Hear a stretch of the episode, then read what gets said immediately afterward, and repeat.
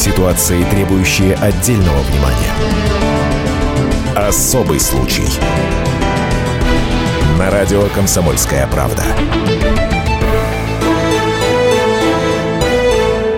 Двухлетнему малышу из Ульяновска, в чью кроватку прилетела бутылка с зажигательной смесью, еще предстоит долгое лечение. Обожжено личико, ручки, живот. По словам мамы обгоревшего ребенка Виктории Полтавской, необходимые перевязки в больнице сегодня доставляют дикую боль малышу. Врачи говорят, что вот будет держаться опухоль где-то до 10 дней. Они еще думают, может быть, его будут брать под наркоз, потому что это очень больно. Даже мы делали перевязку, просто он очень сильно плакал. Обращались в полицию, мы писали заявление. Пришел участковый, осмотрел, сказал, ну посмотрим, что с этим можно сделать. Будем искать. По факту никого не нашли.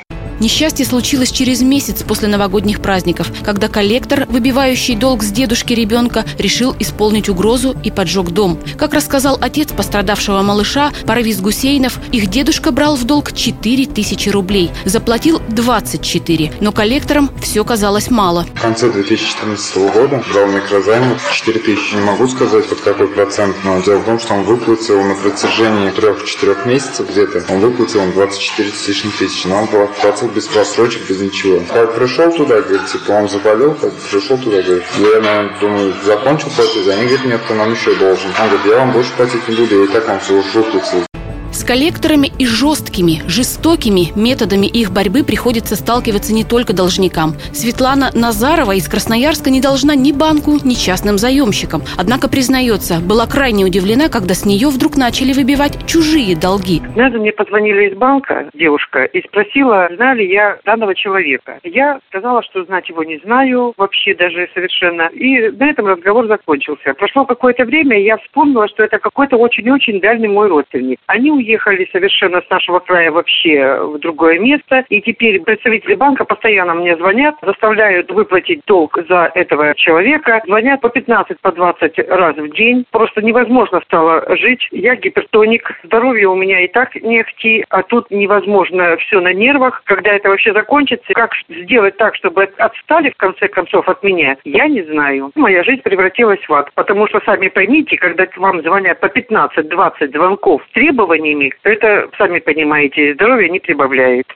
Другая должница по неволе Елена, тоже жительница Красноярска, купила и вставила в телефон сим-карту, которая раньше принадлежала другому человеку. Он отказался от номера, и его спокойно передали другому абоненту вместе с кредитной историей. Буквально через пару недель мне позвонили, назвали чужое имя, уточнили, не я ли это. И тоже начали наседать. А вы точно ее не знаете? Как ее найти? А вы точно не обманываете? Я тогда по-хорошему с ними поговорила, думаю, ну поняли люди, вменяемые вроде бы. А через неделю снова позвонили, и тот же самый вопрос. У меня такое ощущение дежавю. А в третий раз, когда они уже перешли к сути, они начали предъявлять свои требования. Бесполезно притворяться. Вы понимаете, что долги надо отдавать. От нас невозможно спрятаться. Мы вас найдем. Мы вашу квартиру найдем, знаем. Мы вашу машину заберем. И детей ваших в школе мы узнаем. Ну, бред, конечно, потому что дети мои давным-давно уже в школу не ходят. Требования были, ну, с каждым разом все наглее, наглее. Там суть одна. Деньги, тетка, отдай. Мои нервы не выдержали осенью.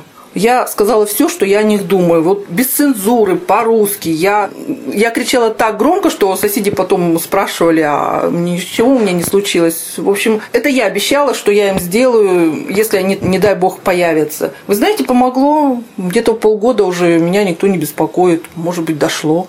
Подобной беде могла бы оказаться и жительница Кемерово Наталья Малетина. Мама двоих детей взяла в долг 21 тысячу рублей. Не могла расплатиться. После угроз коллекторов мама с детьми боялась выйти на улицу. Когда знакомые узнали о беде Натальи, кинули клич в социальных сетях. Нужную сумму собрали буквально за одну ночь угрозы, запугивание, а в итоге расправа даже с теми, кто действительно должен деньги, незаконно. Но далеко не многие пострадавшие обращаются в полицию. Однако такие прецеденты есть. В Красноярске мужчина, который взял у банка 300 тысяч рублей, после угроз обратился в полицию.